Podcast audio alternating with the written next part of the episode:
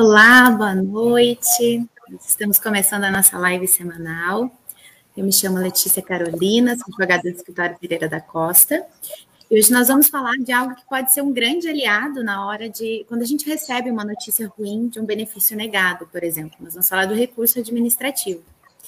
E os nossos convidados de hoje são dois grandes advogados especialistas em direito previdenciário, a doutora Kelly Silveira e o doutor Marcelo Pereira da Costa. Sejam muito bem-vindos. Boa noite, doutora Kelly. Boa noite, doutor Marcelo.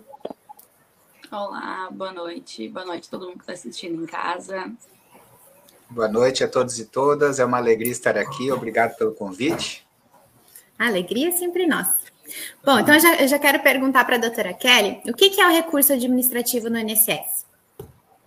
Recurso administrativo, é, quando faz, vai fazer um pedido de benefício, faz o requerimento do INSS, o INSS faz toda uma análise, e aí lá no final o INSS diz se ele concede, não concede o benefício, revisão, enfim, o que tu estiver uh, requerendo ali, né? E o recurso administrativo, ele serve para contestar, digamos assim, para buscar uh, novamente, pedir que o INSS discuta novamente aquela, aquela negativa, por exemplo. Eu pedi uma aposentadoria por tempo de contribuição. E aí o INSS foi lá e disse: olha, não reconheci teu tempo de contribuição, não cumpriu os requisitos. Do que vem esse indeferimento do INSS, aí a pessoa pode fazer um recurso administrativo. E então é para que o INSS reveja essa, essa decisão, né? Analise novamente. E aí não é mais o INSS que faz essa análise, né? Esse recurso ele tem um, um, um trâmite do que a gente faz o protocolo desse, desse recurso, ele vai para um relator, para um relator da junta de recursos. A junta de recursos é a primeira instância que tem da, dessa, dessa fase recursal do INSS, né? Do Conselho de Recursos, do CRPS, que a gente fala, Conselho de Recursos da Previdência Social. E aí, então, vai para um relator, ele vai analisar todo o requerimento, todo o, o processo, e aí e ele vai ver os fundamentos do teu recurso, a documentação que foi juntada nesse recurso, que é importante, né? Fundamentar esse uhum. não é simplesmente falar para o INSS que era recorrer. Ah, mas e aí? Quais são os fundamentos? Que, por quê, né? Quer recorrer por quê? Exatamente. O, o, que tu quer eu já sei, que é uma aposentadoria, uhum. por exemplo. Mas e por que, que tu está contestando? Por que, que tu está dizendo uhum. que essa uhum. decisão do INSS está errada, né? O que, que aconteceu aqui no meio do caminho? Então é importante fazer sempre esse uh, essa, as razões né, desse, desse recurso. Aí, para esse recurso ser julgado, ele vai ser incluso em pauta. Essa pauta ela vai ser divulgada tanto no e-recursos, né, que é pela internet, e também vai ser divulgada numa lista no órgão que está tá julgando, né, presencialmente isso. E aí, esse, esse recurso, essa análise dele, quando ele for incluso em pauta, quem vai estar tá acompanhando isso, quem vai estar tá analisando junto é um representante do governo, um representante das empresas e um representante dos trabalhadores. E se por acaso esse recurso tiver alguma, esse pedido tiver perícia médica, aí também tem um representante dessa parte, né, para tratar essa uhum. parte técnica da perícia médica, enfim, da, da perícia que aconteceu ali no, no, no recurso, no requerimento, né, administrativo. Uhum. Vamos ver se tem mais alguma coisa para falar aqui. Aí tem o prazo para protocolar esse recurso, são 30 dias né, da, da, da, da, ciência da decisão. Eu recebi hoje a cartinha em casa, dizendo uhum. que foi negado um benefício, por exemplo. Aí, a partir dali, eu conto 30 dias, até 30 dias eu tenho que protocolar o recurso. Importante cuidar desse prazo, porque, né, ah, eu vou protocolar, esqueci, protocolei em 40 dias. Já fica uma ressalva, primeira dica da live, né? Então, cuidar o prazo, 30 dias ali do recebimento da cartinha, da comunicação de decisão. E aí, doutor Marcelo, quem que pode entrar com recurso? É, como entrar com esse recurso? Quem é que pode? Qualquer, qualquer cidadão pode entrar com esse recurso? Precisa de advogado? Não precisa? Como é que funciona? Então, uh, qualquer cidadão, desde que seja interessado no processo, ou seja, a própria pessoa que fez o requerimento do benefício, ou talvez o dependente da pessoa, nos casos, por exemplo, em que houve óbito e está se requerendo uma pensão por morte. Então, vamos dizer assim, o próprio segurado e os dependentes do segurado podem fazer esse recurso. Uh, é, é, existe a possibilidade de ser feito o recurso pelo próprio cidadão, ou seja, não é exigido que se coloque um advogado ou intermediário para fazer esse recurso. Mas aí fica aquela situação: não é exigido que se tenha um advogado, mas quando se procura um advogado especialista, melhora-se muito a qualidade desse recurso, porque uh, são, são profissionais que estão treinados a verificar, a demonstrar o direito, a redigir. A gente chama de petição, mas na verdade é, é colocar no papel todos os motivos pelos quais discorda, os motivos pelos quais acredita que deveria ser modificada aquela, altera aquela decisão do INSS. E é interessante nós colocarmos nesse ponto que, a, como a doutora Kelly colocou, o CR, CRPS, o Conselho de Recursos da Previdência Social, tem total autonomia para alterar a decisão da primeira instância, como a gente chama, que é o funcionário do INSS mesmo. E muitas vezes altera, né? Muitas vezes a interpretação do CRPS é uma interpretação favorável e eles vão lá e, e determinam que seja alterada aquela decisão.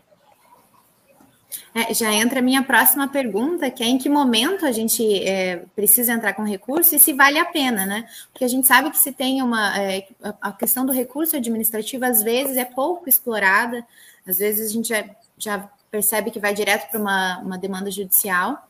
E então eu queria perguntar para você, doutor Marcelo, quando que vale a pena? Vale a pena entrar com recurso ou já, já vai direto para ação judicial? Tem que se analisar caso a caso, né? Uhum. A doutora Kelly colocou ali os 30 dias, e, e, nesses 30 dias, a partir do recebimento da carta, como foi colocado, uh, é o, o prazo que a pessoa tem para apresentar o recurso. Ou seja, tem 30 dias, mas não é para ficar sem fazer nada e chega lá no 29 dia, ah, vou recorrer e pronto. Não. Uhum. Esses 30 dias é para a pessoa pegar a carta de indeferimento, olhar exatamente os motivos que o INSS está negando, pegar os documentos do processo administrativo. Na verdade, o ideal é pegar todo o processo administrativo e fazer uma leitura bem atenta, página por página, linha por linha, verificar aquelas questões que, que devem ser corrigidas. Eventualmente, o INSS pode ter desconsiderado um documento importante, ou mesmo alguma vez o documento que foi juntado não reflete exatamente a realidade do período em que a pessoa trabalhou, né? Então, essa, uh, essa questão de, de fazer o recurso, ela muitas vezes, na via administrativa, a gente consegue resolver. E outras vezes deve-se ir para a via judicial. Então, é muito questão de analisar caso a caso para a gente ter essa, essa resposta de se, der, se vale a pena ou não fazer o, o, o recurso. Ou seja, é uma questão bastante técnica. Depois de se fazer essa análise, Aí vai se verificar. Porque, uh, às vezes, uh, a gente faz a análise e, e, realmente o INSS agiu bem em ter negado. Algumas uhum. vezes a pessoa realmente não tinha direito Acontece. e o INSS viu que não, que não. É isso, exato. Acontece. A gente vai lá, olha, linha por linha, página por página, não tem nada que se possa uh, alterar naquela decisão ali. Aí o que, que tem que fazer? Abre-se mão, desiste, não tem mais o que fazer naquela uhum. situação e já imediatamente começa a trabalhar, porque não é porque não tem o direito hoje que não vai ter nunca, né? Já começa uhum. a trabalhar da melhor forma possível para que o quanto antes, no melhor benefício, aí se faça um novo encaminhamento com a documentação correta e segue, segue a vida. Então, é importante essa análise, né, essa análise aprofundada, estudar o processo administrativo para poder, então, se traçar estratégias e verificar se é o ideal entrar com recurso administrativo ou se, se existe realmente razões para recorrer, né? Se o, o indeferimento foi correto, enfim. Então é preciso é, analisar e detalhadamente esse processo administrativo. Lembrando que hoje em dia, com o meu INSS, se consegue a cópia do processo administrativo online, né? Então dá para fazer ali a, a baixar o, o processo administrativo. Então isso facilita um pouco para que o é, o segurado tenha em mãos para procurar um advogado ou para analisar, enfim.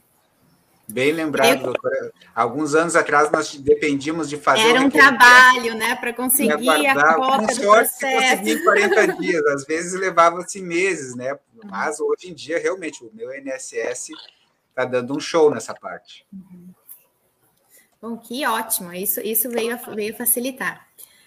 E, doutora Kelly, quais são as etapas, né? Porque a gente sabe que tem uh, as etapas, tem os 30 dias, a gente recebe a cartinha, comunicação de decisão, e aí eu tenho 30 dias para entrar com recurso. Mas quais são as etapas para a realização desse recurso administrativo? É possível a gente é, trazer aqui para o pessoal que, que não, não trabalha na área, que, enfim, quer. O objetivo daqui é realmente falar com, com as pessoas, trazer essa informação e esclarecer como é que faz o passo a passo, como é que se usa o meu INSS. Então, dá uma aclarada nessa situação para gente. Tá, então vamos lá. Primeira coisa, a primeira parte é a questão do meu INSS em si, né? De uhum. entrar lá no meu INSS, como o doutor Marcelo falou, baixar esse processo administrativo, fazer uma análise atenta de tudo que o INSS falou, não só no final do, do, do, do processo administrativo, normalmente tem lá uma folhinha que diz isso aqui foi reconhecido, isso aqui não foi, foi assim, foi assado, enfim, o INSS fazendo um resumo. Uhum. Mas além de ler aquele resumo, é importante ir lá. Bom, o INSS falou isso aqui. O que, que eu juntei de documentos sobre isso aqui? Ele abriu uma exigência sobre isso aqui, eu cumpri essa exigência, eu cumpri no prazo, como é que foi? Então é uhum. importante olhar não só a decisão do INSS, mas o processo administrativo num todo. Porque às vezes a pessoa, uh, o INSS pediu X documento e a pessoa não juntou. Aí não é simplesmente eu fazer um recurso falando, ah, eu, é, tal coisa tem que ser reconhecida. Ah, mas cadê o documento para provar isso? Aí tem que juntar uhum. lá no recurso, então, né?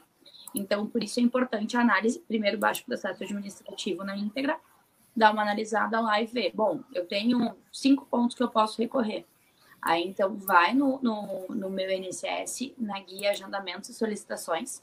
Ali seleciona a opção Recurso e aí vai fazendo ali o, o, o vai preenchendo ali os campos que o sistema uhum. pede, né? Para protocolar, então, esse, esse recurso. O que, que, é importante aqui, que aí entra essa parte mais técnica, é a, as razões desse recurso, que tanto pode ser como petição, como também pode ser um formulário. Como é que funciona esse negócio das razões? Por exemplo, eu tenho lá uh, X tempo de contribuição e o INSS deixou de reconhecer cinco anos. Aí eu vou lá e faço um recurso. As razões não é simplesmente eu falar para o INSS, olha, eu tenho direito a 35 anos e não a 30 como tu reconheceu. Não é só isso. Não, mas por quê? Da onde que eu estou tirando os 35 anos? É um período de carteira, é um período rural, é um período especial, é período de reservista, uhum. período de carnê que o INSS não computou.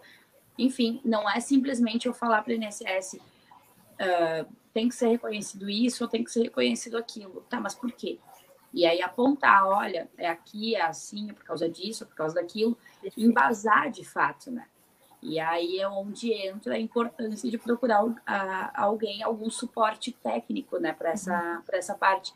Porque, querendo ou não, se o processo administrativo ou se o recurso administrativo eles ficam mal instruídos, tu não pede tudo que deveria pedir, não junta tudo que deveria juntar, daqui a pouco tu pode ter um prejuízo lá no processo judicial. Com certeza. Porque lá no processo judicial pode falar, não, mas peraí, tu quer juntar isso aqui agora, isso aqui tu não juntou lá no INSS, tá uhum. pedindo isso aqui agora, isso aqui tu não pediu lá pro INSS. Então, é, às vezes, uh, você tem aquela ideia de, ah, processo administrativo, ah, só pedir de qualquer jeito. Depois eu resolvo lá no judicial. E não é assim. Tá cada vez mais temos que mudar essa cultura, né? E é, dar o valor, devido valor para o processo administrativo. Exato, está cada vez sendo mais exigido que o processo administrativo, ele de fato seja um processo, ele de fato tenha um trâmite, ele de fato tenha a documentação, tenha os pedidos, seja bem fundamentado. Então tem esse esse trâmite aí que preci, precisa observar. Porque a gente, a gente vê no escritório, inclusive, às vezes o pessoal protocola e não faz nada. Só protocolou. Ponto. Deixa não passar o tempo. Prazo. É. Tá, e, e dá para dá acompanhar é, o andamento desse recurso, doutora Kelly? Eu, eu, justamente agora, quando você fala, eu protocolei e deixo passar, como é que eu acompanho? Como é que eu vejo o que está acontecendo? A pessoa pode entrar, pode ligar para o 135, tem muita gente que utiliza, né? 135. Pode ligar para o 135 como também pode acompanhar pela internet, pelo o meu INSS, ele, ele vai dar o linkzinho para onde entra para acompanhar o andamento do recurso. E é importante ficar atento ao andamento do recurso. Se daqui a pouco pode ser que, que da via recursal seja baixado para a agência para fazer alguma uh, fazer alguma oitiva de testemunha, por exemplo, na justificação administrativa, uhum. alguma coisa assim. Então é importante Existem ficar alguns trâmites. É, exato, porque daqui a pouco o INSS pode estar pedindo um documento para ti, e se não ficar atento ao, ao, andamento do recurso, daqui a pouco tu vai perder aquilo ali, tu vai perder aquele prazo, enfim. Então, é importante ficar observando, entrando no meu INSS, dá uma olhadinha, ou liga para o 135, que acha mais fácil, né, pelo 135. E falando em prazo, o INSS tem um prazo para julgar isso? É, é perder de vista? Teoricamente tem, mas cumprir. Aqui o prazo para análise de, desses recursos é de 85 dias. Deixa eu só confirmar. Isso, estou com a colinha aqui. São 85 dias. Aí o que acontece? Normalmente passa desse prazo. E aí é onde a gente tem que ir por outros meios para conseguir fazer com que a INSS analise de fato esse, esse requerimento, né? esse, esse recurso, desculpa. Porque senão a pessoa fica lá, vai ficar anos daqui a pouco tentando ali e o recurso não, não mexe, né? Não, não, não sai do lugar.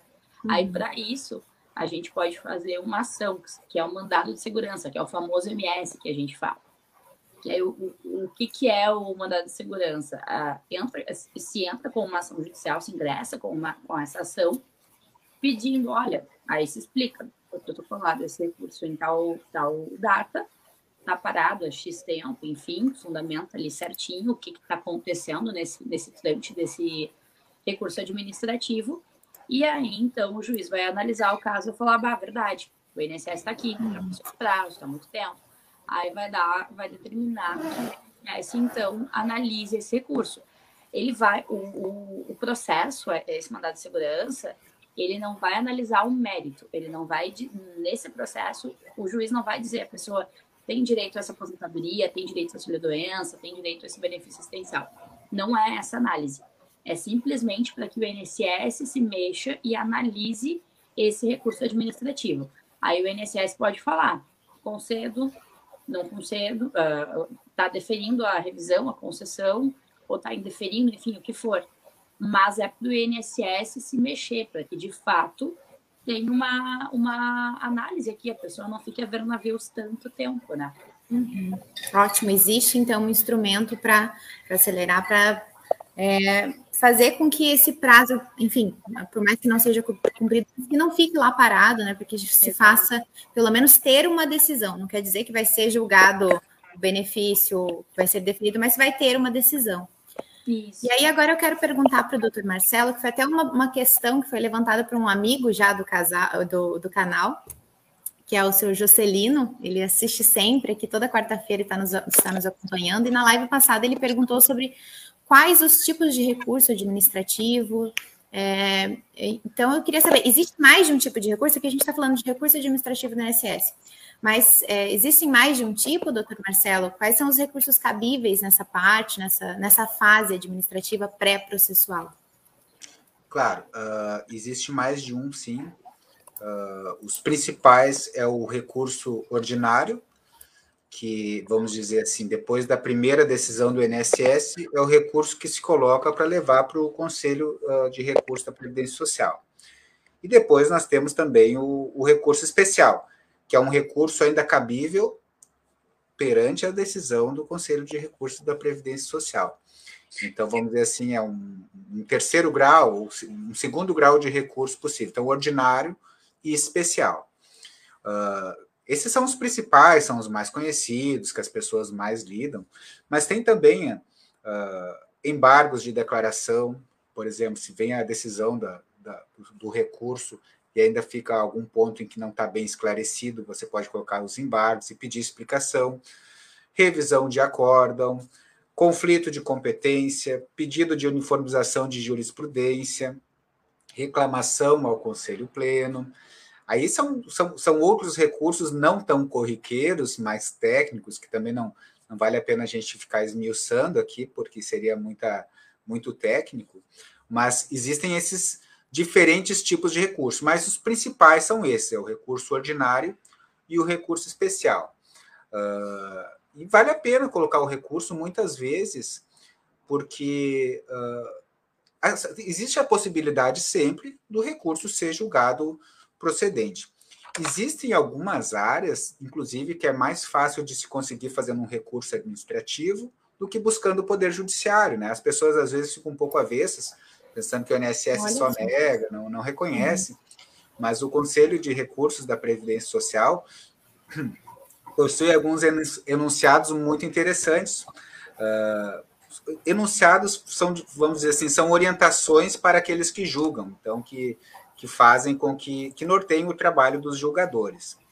Então, por exemplo, assim, uh, o enunciado 11 do CRPS, ele, ele fala sobre o laudo técnico das condições de ambiente de trabalho, é favorável à interpretação que ele dá a favor do, do segurado. O enunciado 12 fala dos EPIs, que os EPIs, uh, ah, se não por si só não elidem, tem que comprovar que os EPIs elidem aquela uhum. insalubridade, aquela condição especial. Uh, o enunciado 13, referente ao ruído, coloca bem certinho as diferentes épocas e diferentes níveis. Então, muitas vezes no INSS, na primeira instância, não se faz a interpretação correta, né, que a gente espera que seja feita, mas o, o, Conselho de Recursos tem esses anunciados que auxiliam aí as pessoas a, a, a terem uma a, a, melhorar, a reverter a decisão a seu favor, ainda na via administrativa. O enunciado 14 fala de PPPs e formulários. O enunciado 15 fala que uh, empregado rural na agroindústria é atividade especial. Então, quando é empregado, carteira assinada uhum. rural, eles, na própria via administrativa, consideram atividade especial. Então, e tem outras, outras áreas que o, que o INSS, que o, que, que o CRPS dá uma boa interpretação a favor do segurado. E tem também a situação, então nós já vimos aí que não se deve ter um, um preconceito assim de pensar que não, va não vale a pena fazer porque vai perder. Existe possibilidade, em alguns casos, de conseguir na via administrativa a concessão. Uhum. E, e tem também a situação de que, por exemplo, se você vai discutir na via judicial a conversão de atividade especial, por exemplo, é muito. Tem que fugir do juizado especial. Tem que buscar fazer com que o valor da causa aumente, com que o valor da causa fique acima de 60 salários mínimos, para não uhum. precisar entrar com ação no juizado especial. Por quê? Porque no juizado especial é muito restrita a produção de provas. E muitas vezes o reconhecimento de atividade especial demanda perícias, uh, demanda, enfim, um contexto probatório mais apurado, uhum. mais demorado, mais complexo, e o juiz no juizado especial é vai dizer que não pode ser feito ali, que não é possível. Então, muitas vezes a gente faz o recurso administrativo pensando, primeiro, que pode ser que dê certo, mas também para fazer com que o valor da causa, aquelas parcelas que estão atrasadas, mais parcelas que estão, mais 12 parcelas vencedas, mais o valor do dano moral, que a gente sempre pede, não, o judiciário ainda não acata, mas talvez um dia venha acatar. Então a gente tem que somar mais de 60 salários mínimos para conseguir ir para o que se chama assim, uh, para a vara ordinária, para que seja um processo pelo rito ordinário, que aí sim pode ser feita a perícia, pode ser feito o laudo similar, pode ser feito, se a empresa já fechou, quer fazer a conversão para atividade especial, pode-se buscar uma empresa que seja similar para fazer uma perícia.